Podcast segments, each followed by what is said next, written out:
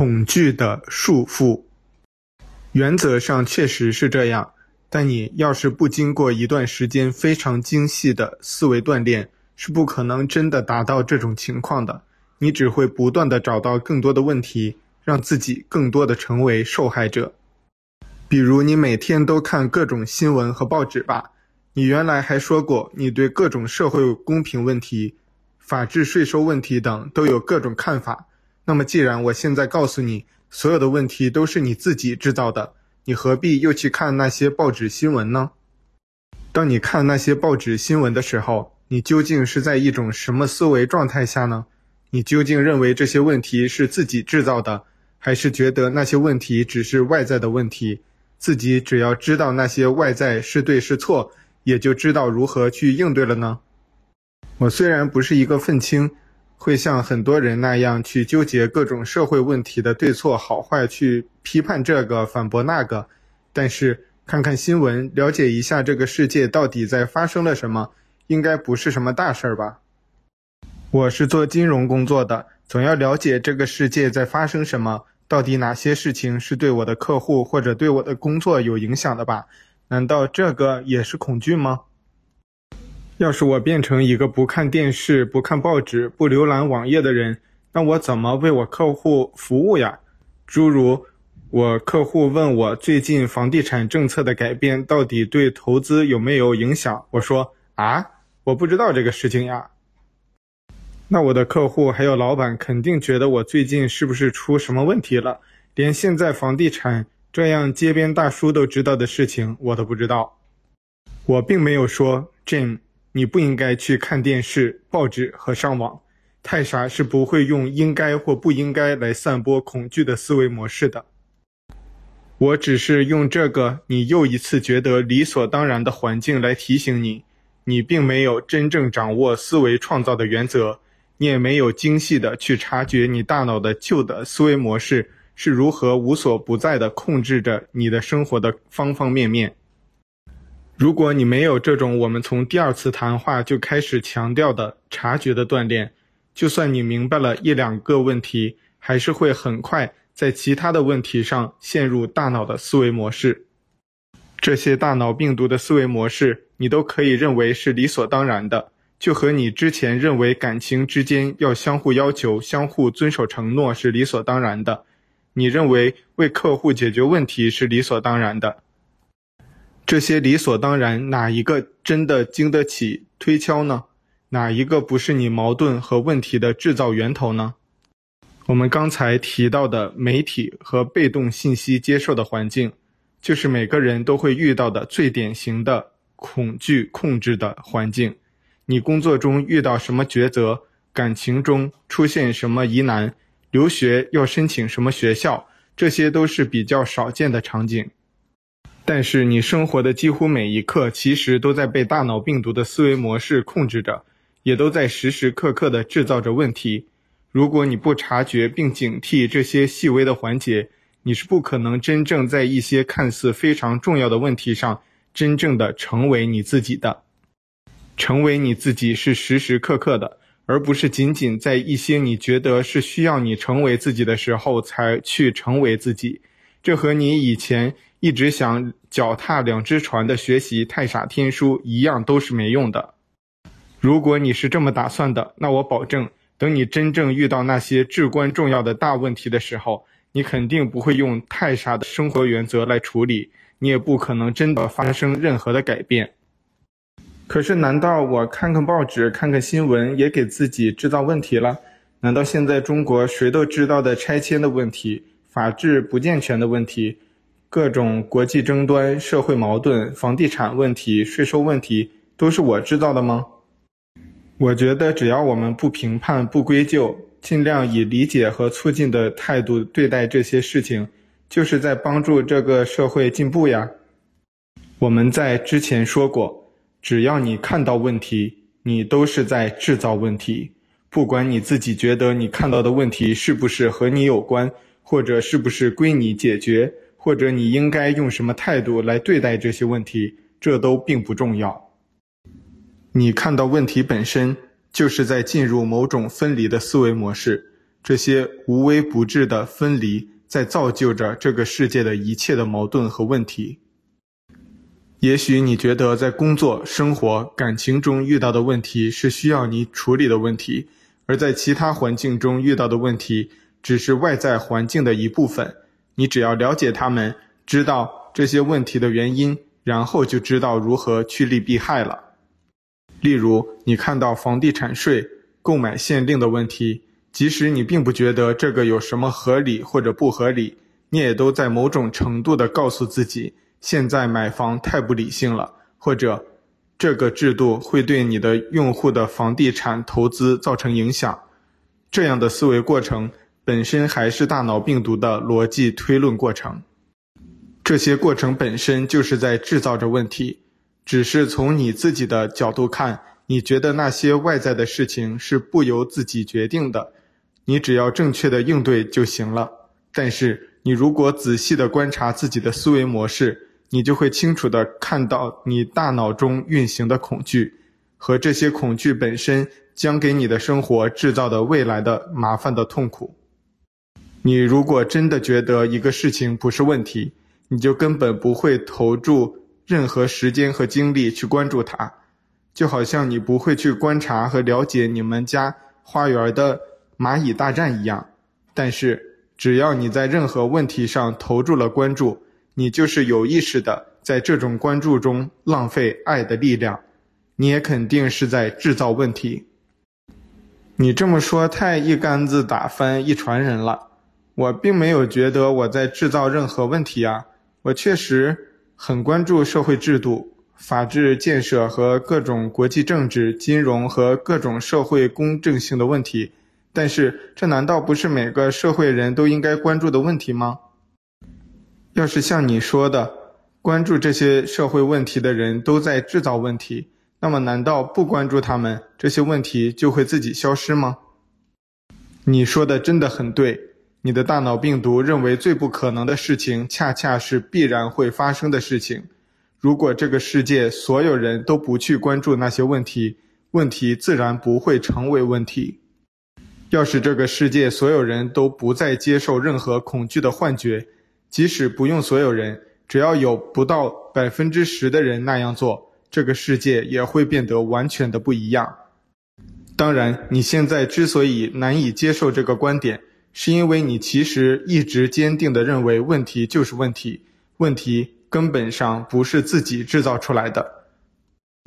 不管自己观察不观察，这些问题都是存在的。你自己需要的只是应对，而涉及应对时，就有。到底是用这个方法来应对，还是用那个方法来应对的问题，然后你马上就会开始继续进行趋利避害的各种选择。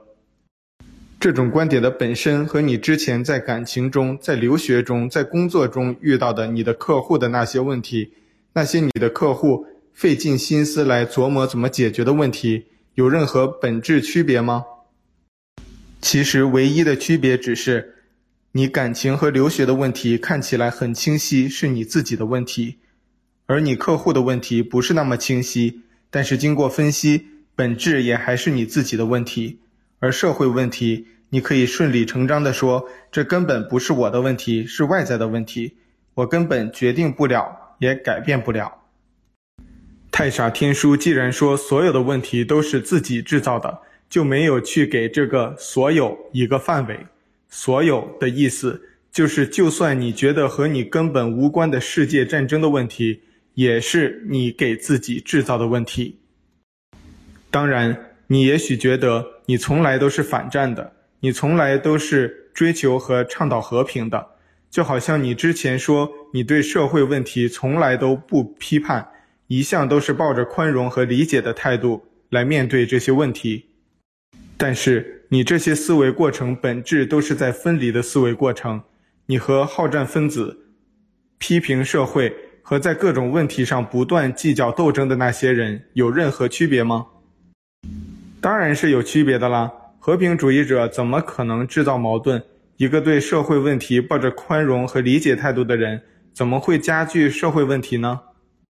每个美国人都认为自己是和平主义者。你要是去大街上做一个社会调查，肯定百分之百的美国人都会声称自己是和平主义者。但为什么美国反而会成为世界矛盾的制造者呢？一个所有人都是和平主义者的国家，怎么会发动朝鲜战争、越南战争呢？几乎每个美国人都说，我们的战争是为了保护和平。在越南战争和朝鲜战争的时候，美国更毫不犹豫地说，我们牺牲的每一个人都是为了世界的未来。就好像几乎所有批判社会的人也都会说，我们的批判是为了让社会变得更好一样。文化大革命的时候，所有红卫兵都说我们的斗争是正义的。当希特勒对世界发起战争的时候，他的国家的人民一样都在说我们是在做正确的事情。也许你觉得，只要你是真的用宽容和理解的态度，只要你是真的追求和平和自由的，于是你做的所有的事情都可以是接受的。但是，你一直都在忘记《太傻天书》第二章的教导：只要是分离，就是制造矛盾的。你曾经一直以为，只要你是在追求所谓的快乐、幸福、安宁、和平和进步，你就是在做正确的事情。但是，分离本身是问题的根源，与你到底处于分离的哪一边一点关系都没有。就好像当你看房价涨跌的问题的时候，当你看到又出台了一个新的税收制度的时候，当你看到任何社会问题的发生和解决的过程的时候，你其实都在你的大脑里经历一个过程，你都在不停地说这个是对的，那个是错的，那个我支持，那个我反对，这个会对我有好处，那个会对我有坏处，这个我要避免，那个我要注意，等等。当你的大脑和你说这些的时候，你本质上都是在告诉自己，你是一个可怜的受害者，你的生活会被外在各种各样的事情所威胁，你必须不断地关注这些事情，警惕这些事情，不断地趋利避害，不断地避免被各种各样的外在的可能性破坏你那来之不易的小小的幸福生活。要是你一天不注意这些事情，你就可能因为不了解应对这个社会的那些规范而受到损失，你以前来之不易的那些拥有，就可能在一天内化为乌有。于是你就开始每天提防着各种各样的可能侵犯你的幸福生活的那些存在。你即使不批判，你还是警惕着房价不断的变高。你虽然能理解和接受房价高一点点，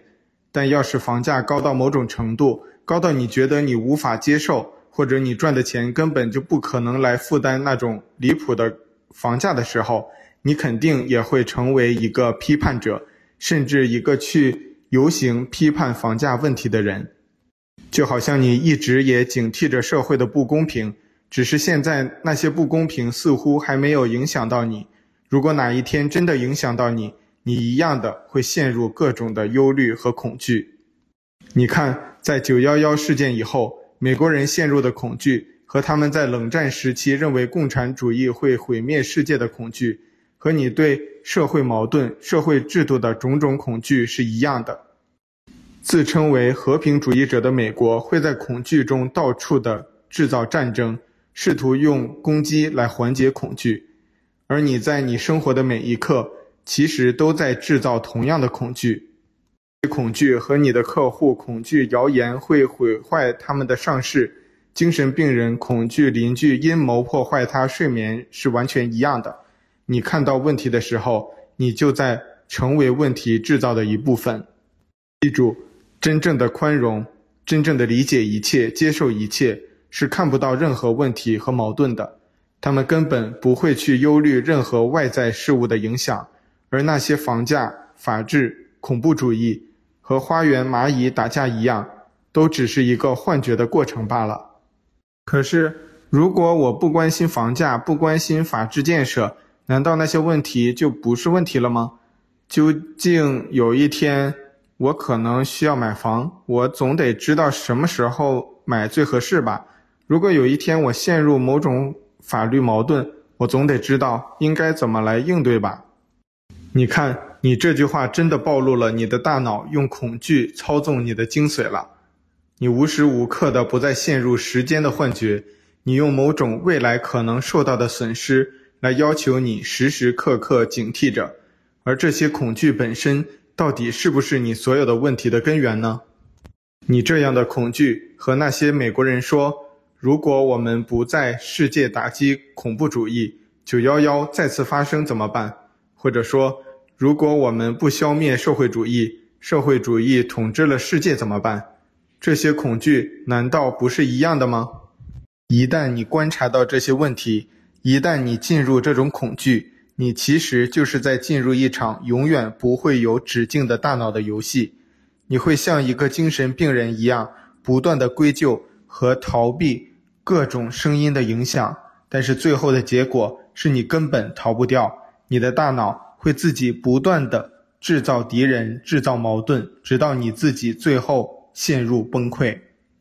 也许你觉得你可能一辈子都不会遇到恐怖主义的问题，也不会遇到精神病人那些问题，但是。其实你一直遇到买房的问题、买车的问题、税收的问题、社会是不是公正合理的问题，这些问题早晚会在你生活中制造矛盾，早晚会将你扔进一个个的漩涡。你要记住的是，意识创造的规律是无时无刻不在运作的。只要你进入恐惧、进入追逐、进入分离，你就会制造你未来的某种痛苦。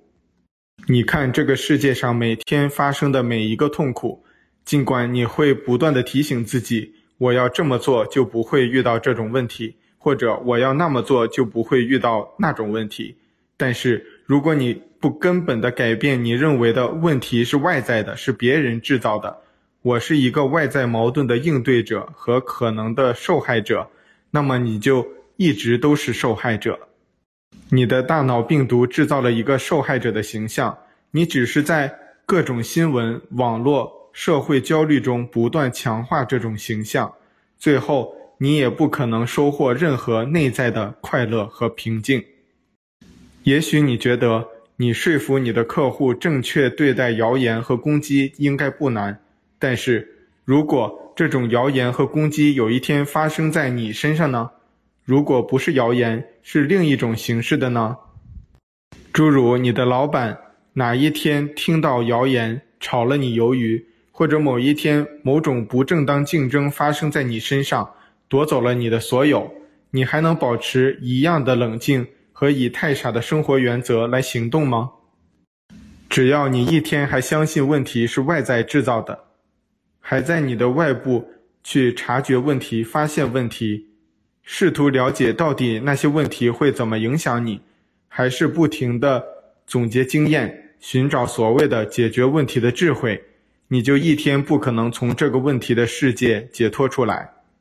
你早晚会不断遇到一个个问题，不断陷入矛盾和问题的漩涡中。好吧，你的意思是我根本不应该去接受我的大脑给我的那些恐惧的观念，不用每天去关注这样或者那样的新闻。这些新闻呀，世界的矛盾呀，其实都是在将某种恐惧和分离的观念注入我的思维中，是吗？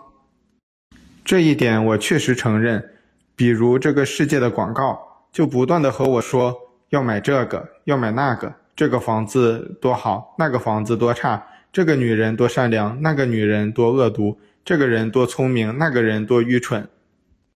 这些其实都是分离的思维模式。一旦我进入这些思维，就会开始追逐，开始恐惧了。最终，我会不断的陷入一个个永远不可能满足的大脑的陷阱中，不断的自己给自己制造麻烦，是吗？你这样理解，只是达到了一个层次。你只是看到世界在时时刻刻地将这些分离的观念灌输给你，但是你并没有看到这些观念其实都是你自己制造的。如果你根本对房子没兴趣，所有人都对房子没有兴趣，那么这个世界会不断的和你说房价高和房价低，哪个房子好和哪个房子坏的问题吗？这个世界为什么不和你说某个森林的蚂蚁大战谁胜谁负的问题，却要和你说伊拉克、阿富汗的事情到底谁对谁错呀？因为。是你首先恐惧了这些事情，期待了这些事情，然后世界才可能将这些分离的观念强加给你。注意，是你选择进入了恐惧的思维模式，然后你制造了恐惧的需求，然后世界才能用恐惧来控制你。如果你从一开始就不选择分离，根本不关心法治的问题、房价的问题、税收的问题、世界战争谁对谁错的问题、恐怖主义是不是存在的问题，就没有任何人能用任何的观念来控制你。可是，如果我们不关注房价，不关注法治，难道法治就会自然变好，房价就会自然的合理吗？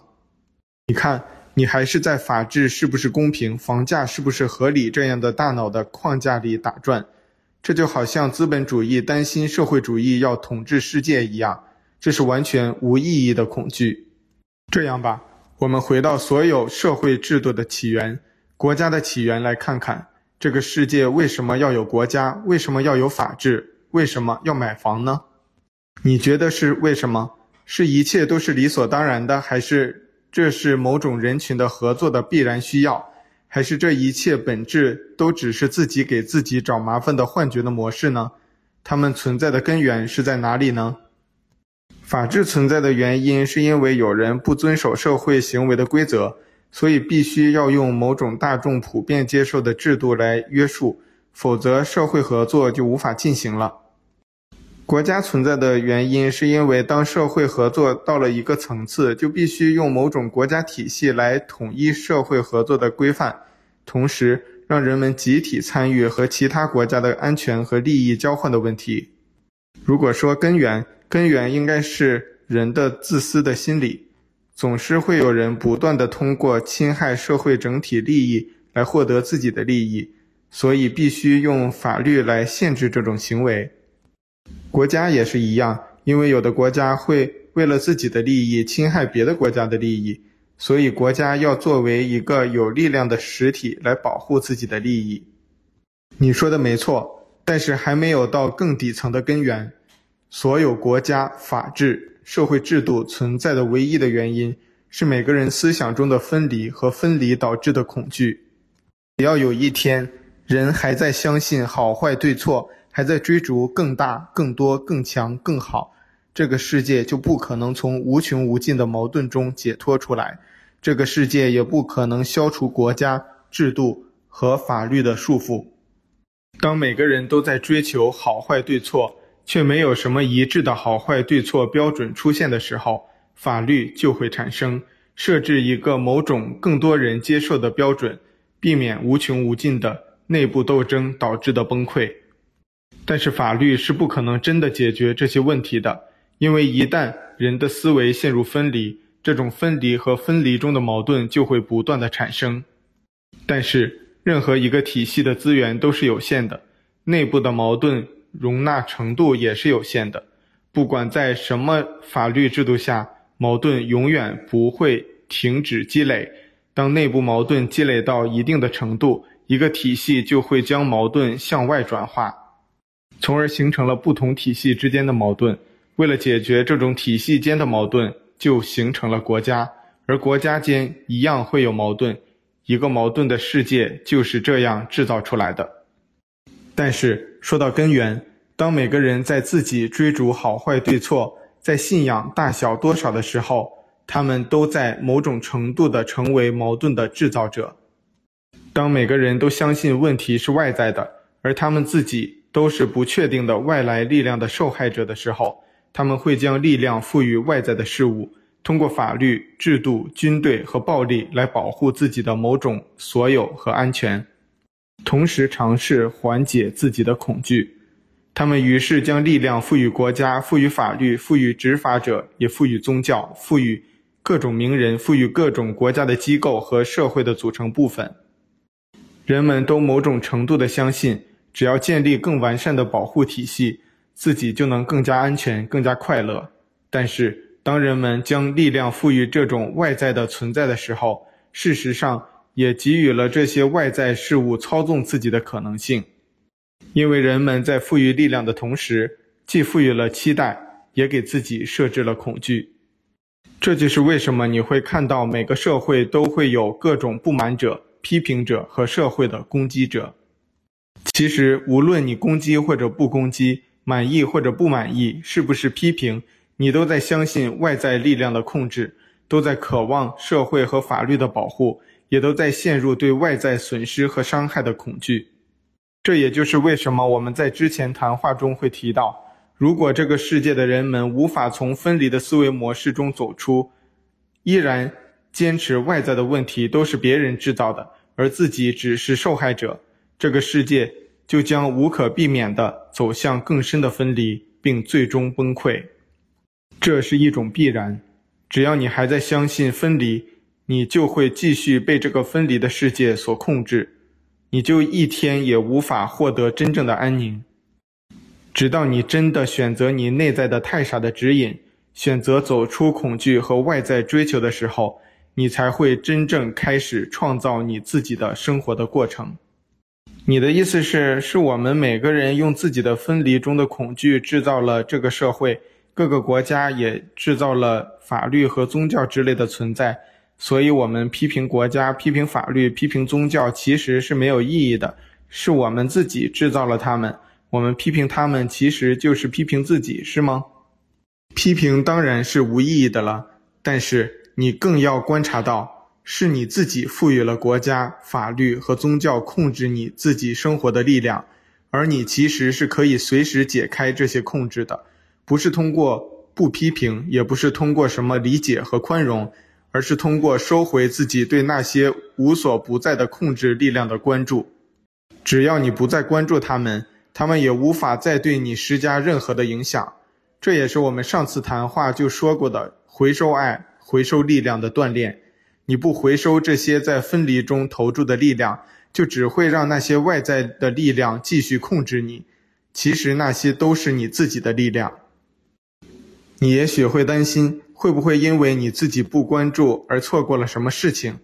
你不会错过任何事情的。比如，你女朋友会热衷于看各种娱乐新闻，她觉得这个明星情变了，那个明星要结婚了，是大事。但你可能一辈子都不知道这些事情，你真的会损失什么吗？就算你觉得为了工作真的需要知道什么，记住，你的内在的太傻是不会让你错过任何你需要的东西的，它会一直指引你，并将你真的需要用于体验自己的经历扔给你。但是，如果你是在未知的未来的恐惧下去追寻，你会什么都找不到，只会找到束缚和更多的恐惧。但是，真的是每个人自己制造了国家吗？难道法律不是在我们出生前就制定好了的吗？你看那些宗教都流传了几千年，我一直觉得是耶稣和佛陀建立了宗教，而且我觉得这些宗教的本性其实是好的。对社会发展也做出了很大的贡献，只是后来被各种社会势力和国家势力干预，才被扭曲了。你这样的思维模式仍是外在归咎的思维模式。我这样给你分析吧，你看，世界各种宗教的发展历程，不管曾经是多么宣扬爱的宗教，多么宣扬平等和解放的宗教，多么回避个人崇拜的宗教。最后都会在历史的发展过程中被引入各种崇拜、各种恐惧的控制的模式。你也许觉得这是国家和社会势力扭曲的结果，其实不是，这是世俗化力量对宗教的要求的扭曲。当你看到大多数人走进佛教的寺院，他们其实根本不关注佛教到底讲什么，到底教导什么，到底帮助人们领悟什么。告诉人们怎么看清世界来解脱自己的痛苦，几乎所有人都想着天上有个神仙，只要你有事求他们，他们就可以给你解决问题。就好像在西方，大家觉得只要念耶稣的名字，只要念得足够多、足够虔诚，耶稣就会来管你。其实本质的思维模式都是一样，是别人来决定我的命运的。所以我要向外追求外在的力量解决我的那些问题。本质上不是宗教束缚了人们，而是人们在自己内在的恐惧下塑造了宗教，然后再反过来束缚自己罢了。任何宗教的发展，只要是大众化的发展方向，最后都会在大众的外在追逐力量的思维模式下被扭曲，最后转变为以仪式、形式化和恐惧控制模式为主的宗教模式。你看，现在基督教宣扬的地狱和对地狱的种种详细的描述，还有中国文化对审判、天庭之类的描述，这些全部都是依照人类对现实世界的认识塑造的，宗教只不过是顺其自然地顺应了这些想象，并强化了这些想象而已。当然，会有很多宗教坚持不顺应这些想象，但是这些宗教也不会有机会获得任何的发展。当所有人都在找地方拜佛时候，你却和他们讲拜佛是没用的，你觉得有人会搭理你吗？最终是每个人自己的幻觉制造了那些束缚自己的宗教，而他们形成和发展的过程和国家与法律的形成是完全一样的。人们在恐惧中渴望别人和外在模式来解决自己的问题，于是付出自己的力量支持这些外在模式的建立。这些外在模式于是被授权，慢慢地成为控制人们生活的主要力量。然后人们又一边依赖它，一边批评它。任何一次战争也好，社会动荡也好，人们总是会批评少数几个领导人或者控制势力，但是他们都忘记了是自己赋予了这些控制力。而且在每一次战争和社会动荡中，其实自己都是最坚定的支持者，就好像文化大革命时期的红卫兵一样。每个人都觉得自己在做正确的事情，却从来不会察觉自己是在造就多大的悲剧。等文化大革命结束后，这些人又马上转为批判这个、批判那个，似乎仅仅是某个领导人的神经质导致的问题。其实，唯一神经质的只是每个人自己，领导人只是在这种大众的潮流中的一个受害者罢了。正如教宗。其实无法决定宗教怎么发展，是每个信仰者自己决定的。其实，你只要诚实地分析这个世界的每一个发展过程，每一个组织、国家、文化的发展历程，以及现在每一个法律制度的形成过程，你就会无一例外地看到，是民众自己的恐惧造就了这个社会与世界的每一个细节，每一场社会的大小波动。不管是房价还是战争，本质都是大众自己制造的，只是因为没有人会承认自己有能力制造它，于是就更理所当然地归咎于政府和社会，归咎于一些看起来应该是承担责任的贪官、领导人之类的。这只是人类自己内在的固有的思维模式罢了，一面让自己成为可怜的受害者，一面又到处寻找和归咎让自己受伤的敌人。